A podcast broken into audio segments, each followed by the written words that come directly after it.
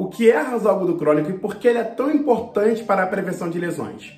A razão agudo crônica foi concebida por Tim Gabé num artigo publicado na British Journal Sports Medicine em 2016 e ela leva em consideração a carga pregressa, ou seja, a carga que já foi executada e a carga atual daquele momento do treinamento ou daquele período ok? E por que ela é tão importante para a prevenção de lesões? Porque artigos posteriores a esse publicado em 2016 mostram que essa razão ela tem uma, uma correlação direta e muito forte com a incidência de lesões.